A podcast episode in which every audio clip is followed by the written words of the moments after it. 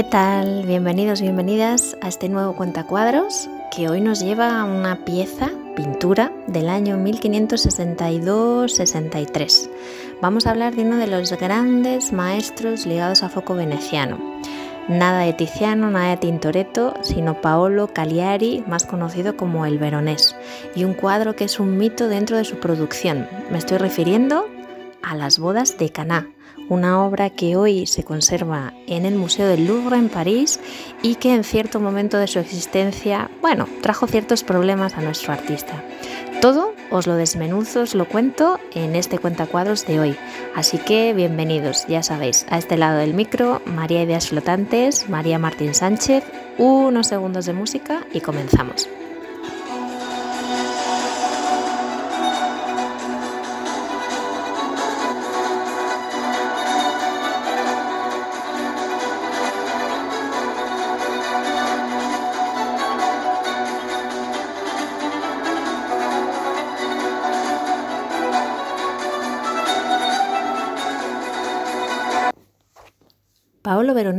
Nació en la ciudad de Verona, en Italia, en el año 1528 y murió en Venecia en el año 1588.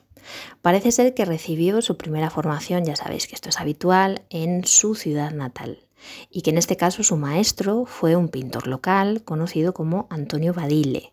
Después tuvo también otro profesor, Giovanni Carotto, y bajo la influencia de estos dos pintores, que está sobre todo más patente en sus obras iniciales, poco a poco el artista se va independizando, de tal manera que empieza a trabajar para patronos e instituciones locales. Pero quiere dar el salto, abandonar Verona, y esto se produce a principios de 1550, de la década de 1550, sobre todo porque contacta con varias familias venecianas de cierto nivel y se instala de forma permanente en esa ciudad. Es ahí cuando va a participar en la decoración del techo de varias salas gubernamentales del Palacio Ducal y sabemos también que en conexión con ese esa presencia en Venecia va a ir desarrollando un amplio trabajo. Su última obra seguirá ligada a Venecia. Va a ser las pinturas del techo de la Biblioteca Marciana que le permiten obtener la cadena de oro de caballero en el año 1557. Pero sobre todo a Paolo Veronés se le conoce por las escenas de gran formato que tanto gustaba colgar en las paredes de los palacios venecianos. No todo el mundo tenía dinero para sufragar lo que era un ciclo pictórico en pintura mural, entonces se optaba por este formato, aparte de las condiciones de humedad que se daban en los palacios de esa ciudad. Podemos mencionar la última cena, podemos mencionar las bodas de Caná, podemos mencionar la fiesta en casa de Leví, que son realmente tres de las pinturas más importantes de este tipo. Su padre era picapedrero, es decir, él fue ascendiendo también gracias a su arte. Era un enamorado de la pintura de Miguel Ángel. En 1560 viajó a Roma para poder estudiar en directo la Capilla Sixtina y contemplar también otras obras, no solo de este autor, sino de otros pintores también de su elección.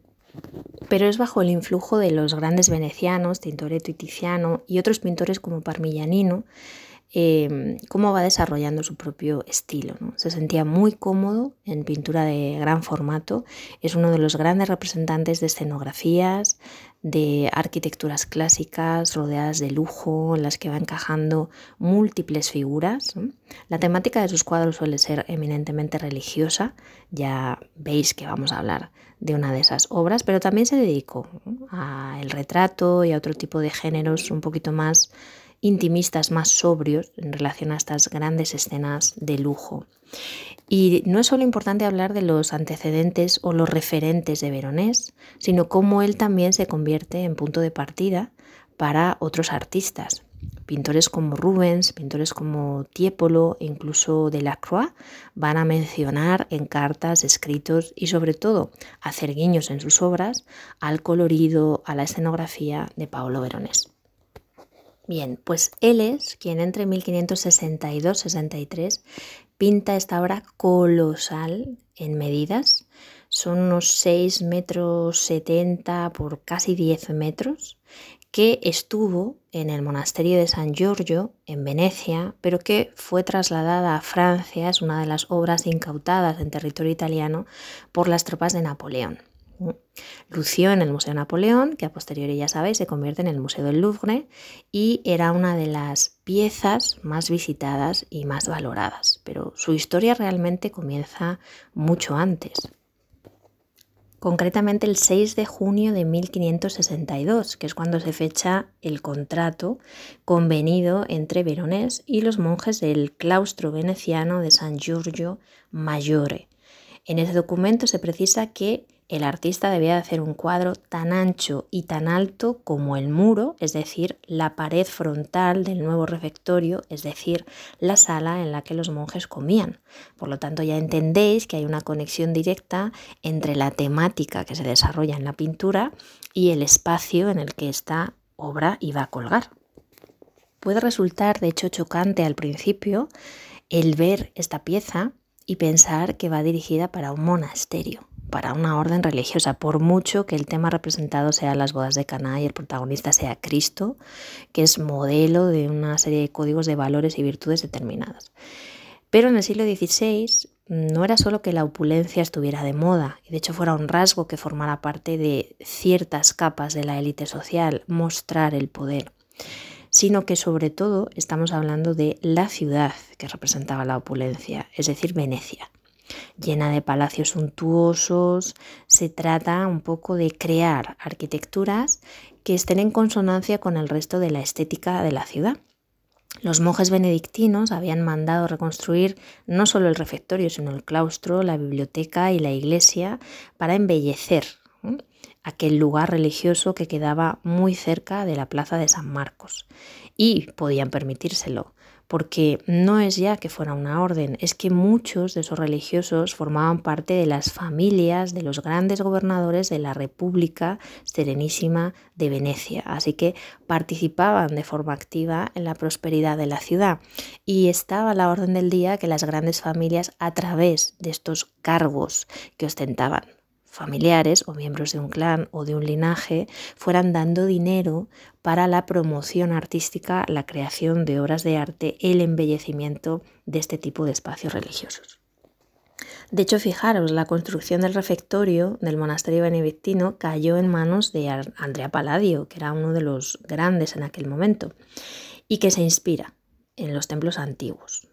De hecho, genera una sala muy amplia, muy armónica, con un dominio espectacular de las proporciones y hay cierto reflejo en la escenografía que va a crear Veronés de esa arquitectura de Palladio.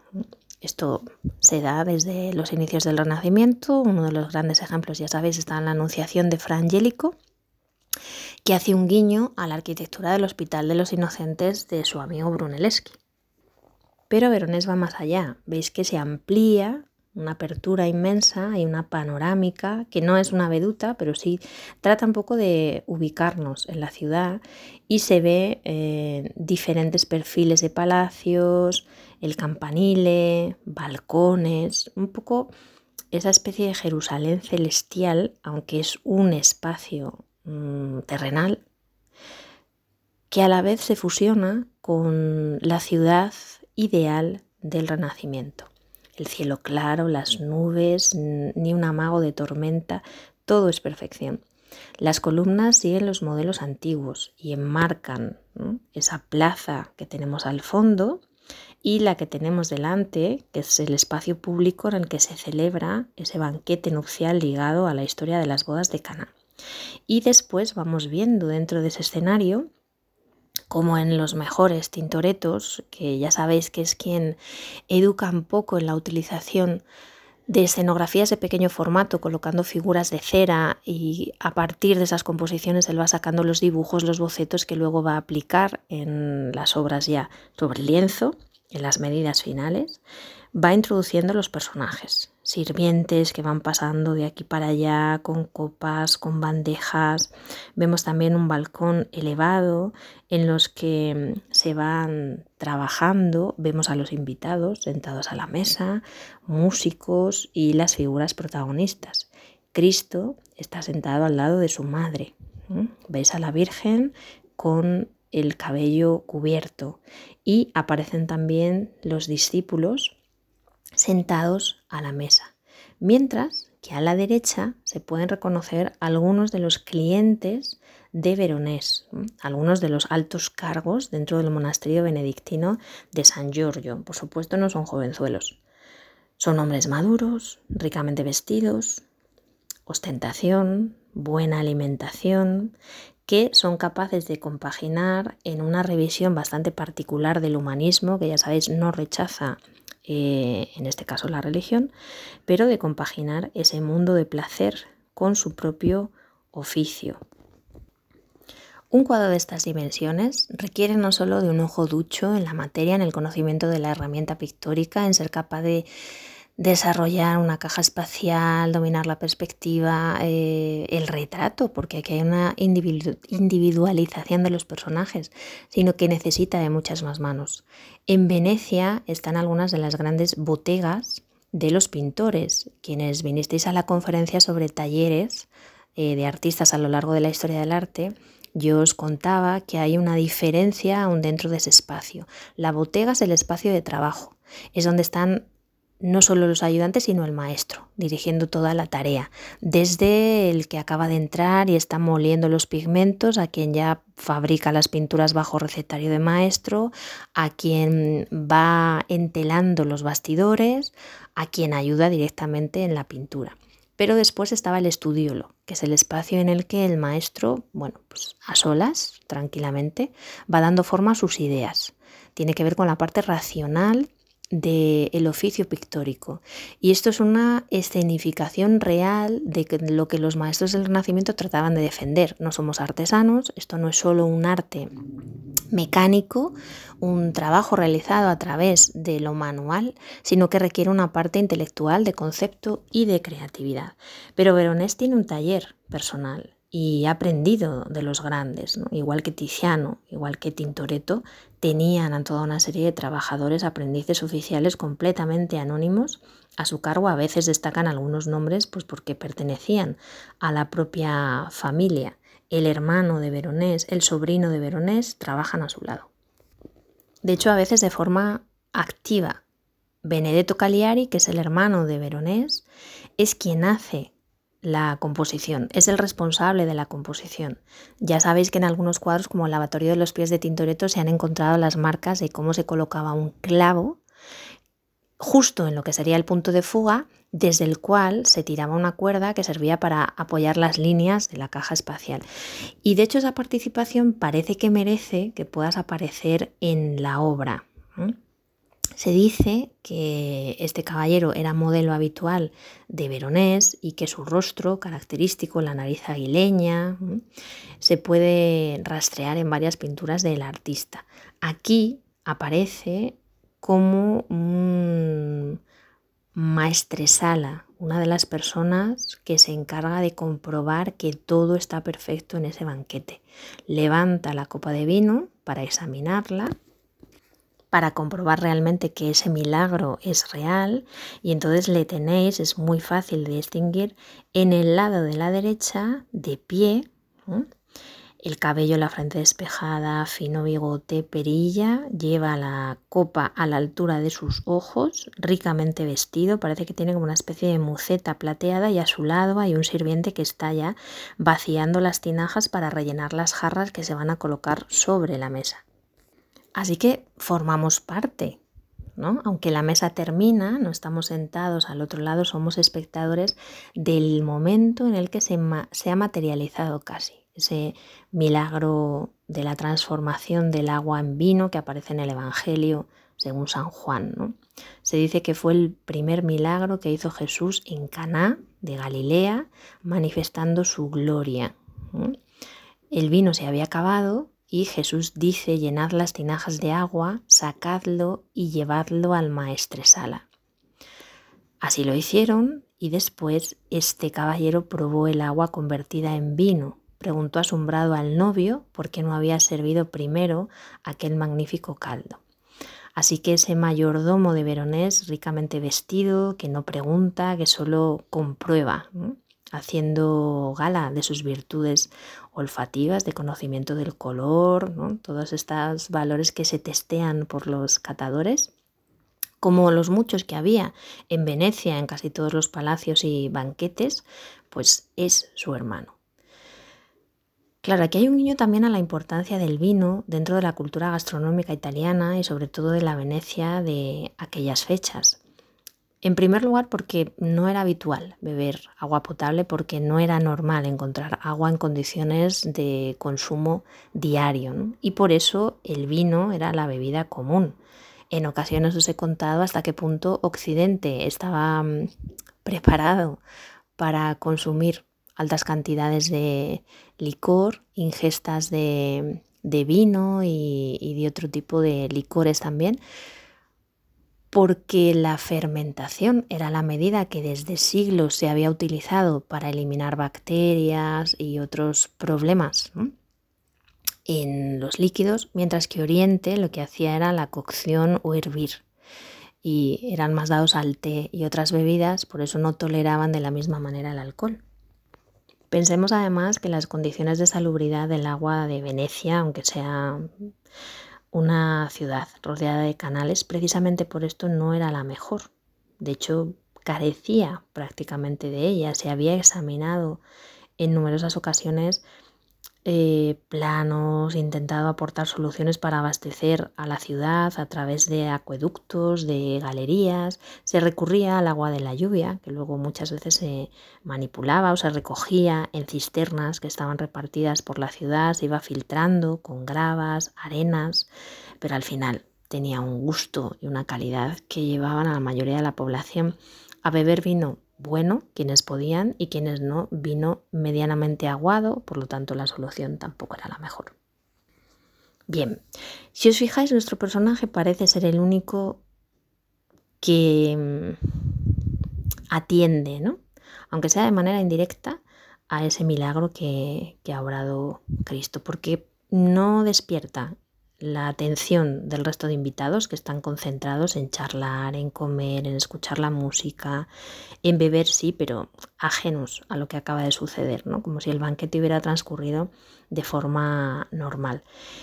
De hecho, parece que ni siquiera se percatan de la presencia de quien preside la mesa y de hecho veis que aparece la cabeza iluminada, el balcón, que es un elemento de referencia justo por encima de él, eh, donde están los ayudantes cortando la carne, gestos casi automáticos, con un guiño directo al sacrificio, al cordero y por lo tanto paralelismo con la figura que aparece en ese plano inferior, pero mm, entre todo ese centenar de figuras es más importante lo terrenal que lo espiritual algo que por otra parte no era inusual en la Venecia de aquella época, porque es una ciudad que se entrega al lujo, a la ostentación, al disfrute, al placer. Se la llega a definir como un jardín de el Edén por parte de viajeros alemanes o del norte de Europa,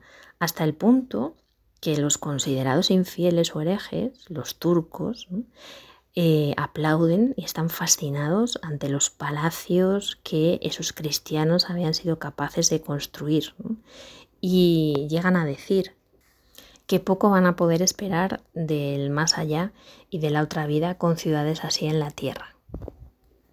Vemos por todas partes copas, albillas, fuentes, cristal, oro, plata, eh, manteles con damasquinados, las mejores telas. Claro, la República de San Marcos era una ciudad ligada, en este caso, al comercio. Era habitual vestir las mesas de los ricos en los banquetes de esta manera. Era habitual que diplomáticos y enviados desde Venecia hacia, por ejemplo, localizaciones conectadas con el poder de los Habsburgo se sorprendieran de que gente rica utilizara platos de loza. Hemos hablado a veces de cómo hubo familias que para representar la ostentación y la riqueza que habían alcanzado a través del oficio del comercial, lanzaban vajillas de plata supuestamente al canal, aunque había redecillas esperando. Y es que en Venecia se trataba no solo de mostrar y demostrar, sino también de sorprender. Este tipo de actos, de dispendios máximos, eh, había veces que se encargaba que se fabricaran vajillas con azúcar o materiales que se pudieran consumir para sorpresa de los invitados. Dar la imagen de riqueza y dar la imagen de una ciudad que era potencia mundial.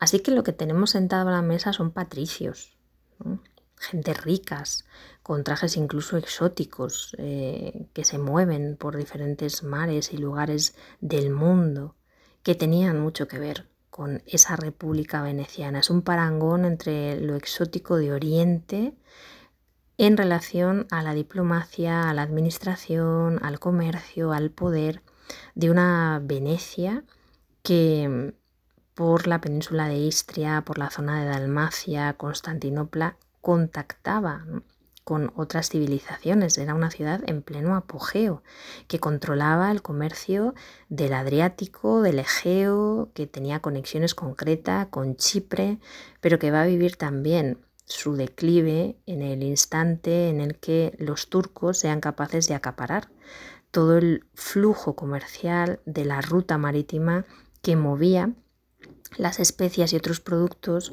desde la India hasta Occidente. Esos reveses políticos y económicos a los que Venecia trata de responder con una ofensiva militar, con el apoyo también de la Iglesia oficial, la van a colocar, la van a posicionar en una situación delicada.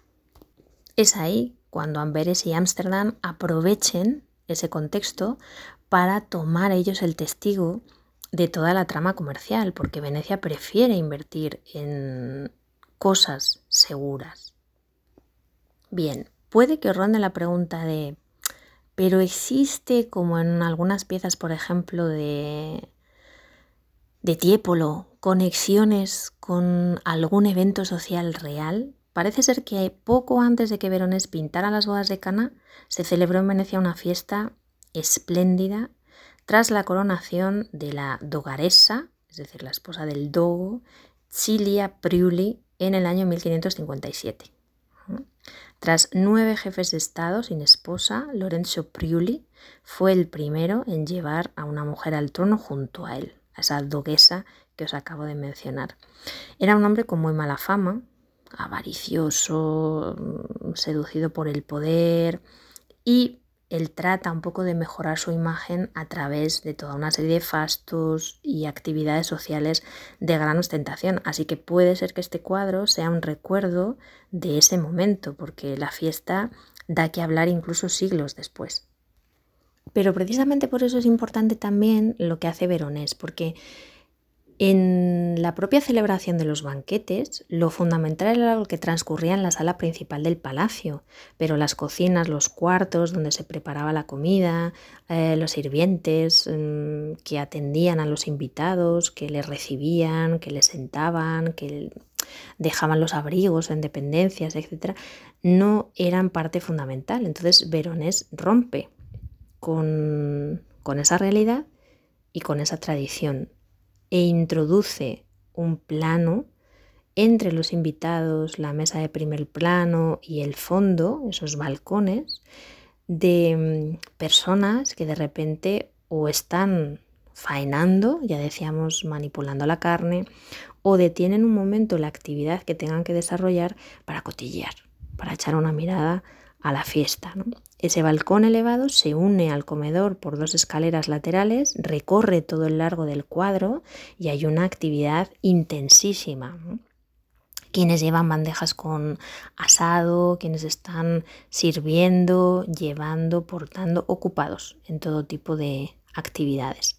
Porque claro, con el número de comensales que se invitaba a estas fiestas, las cantidades de comida eran absolutamente tremendas.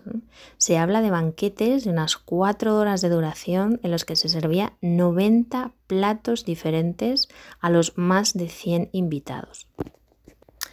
Pues aquí llega lo que os anunciaba al principio en la presentación entre la música. Precisamente por este tipo de detalles, Veronés tuvo problemas. No fue exactamente con esta obra, pero parte de este cuadro.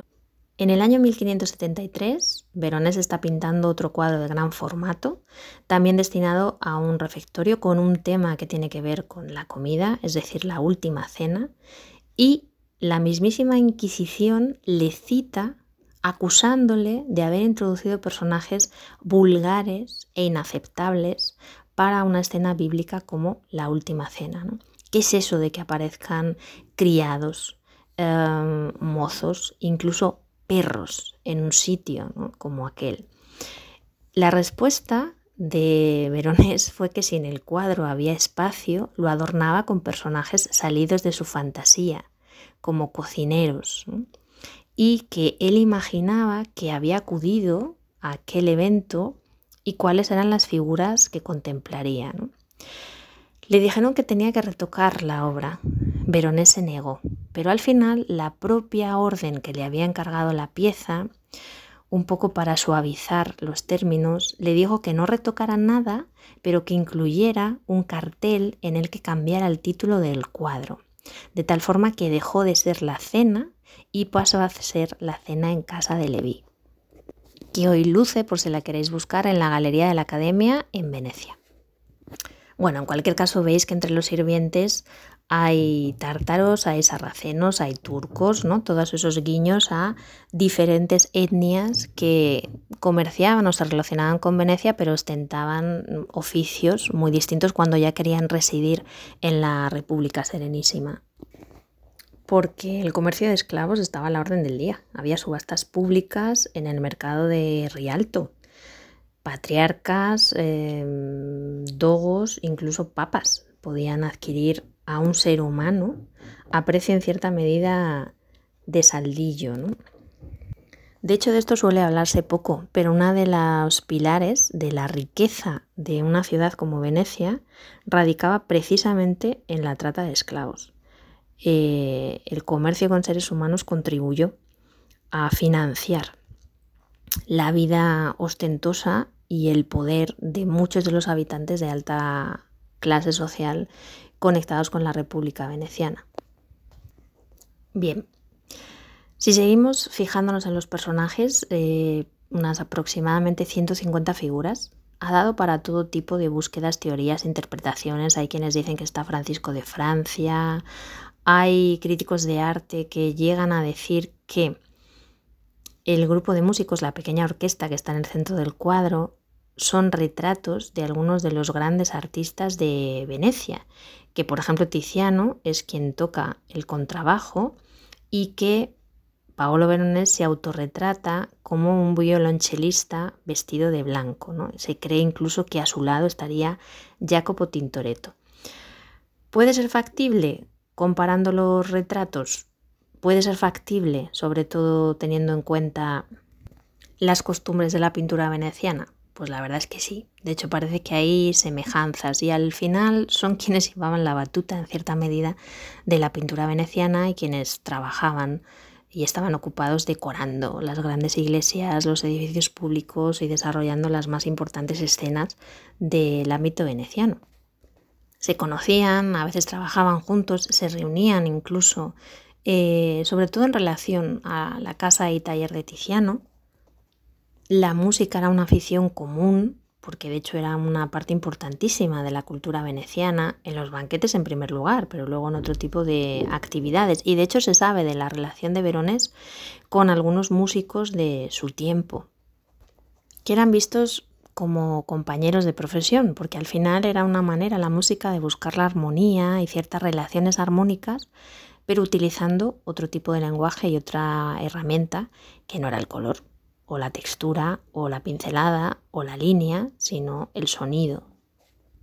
De hecho, si recordamos lo que os comentaba, ese momento de declive de Venecia en relación al control del comercio de las rutas que llegaban desde la India, puesto que ya no se podía invertir en ese tipo de objetos suntuosos, exóticos, lo que se hace es desviar el dinero a la creación de otras obras de placer, como eran piezas musicales, como eran conciertos en vivo, como eran banquetes o como eran pinturas de esta calidad que decoraban ese tipo de espacios que antes se vestían y se desvestían para la ocasión. Ahora había un cuadro que recordaba la grandeza de Venecia y de sus élites.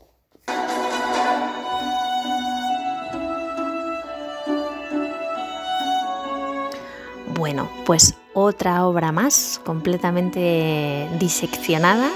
Espero que os hayan gustado los detalles. Como siempre os recomiendo que estéis un tiempo mirando la pintura, que os fijéis en pequeños detalles que puedan aparecer y llamen vuestra atención, que os dediquéis en fin a la contemplación, porque esto no es solo la escucha, es descubrir también con los ojos, volver a mirar, si ya conocíais el cuadro, piezas importantes de la historia del arte.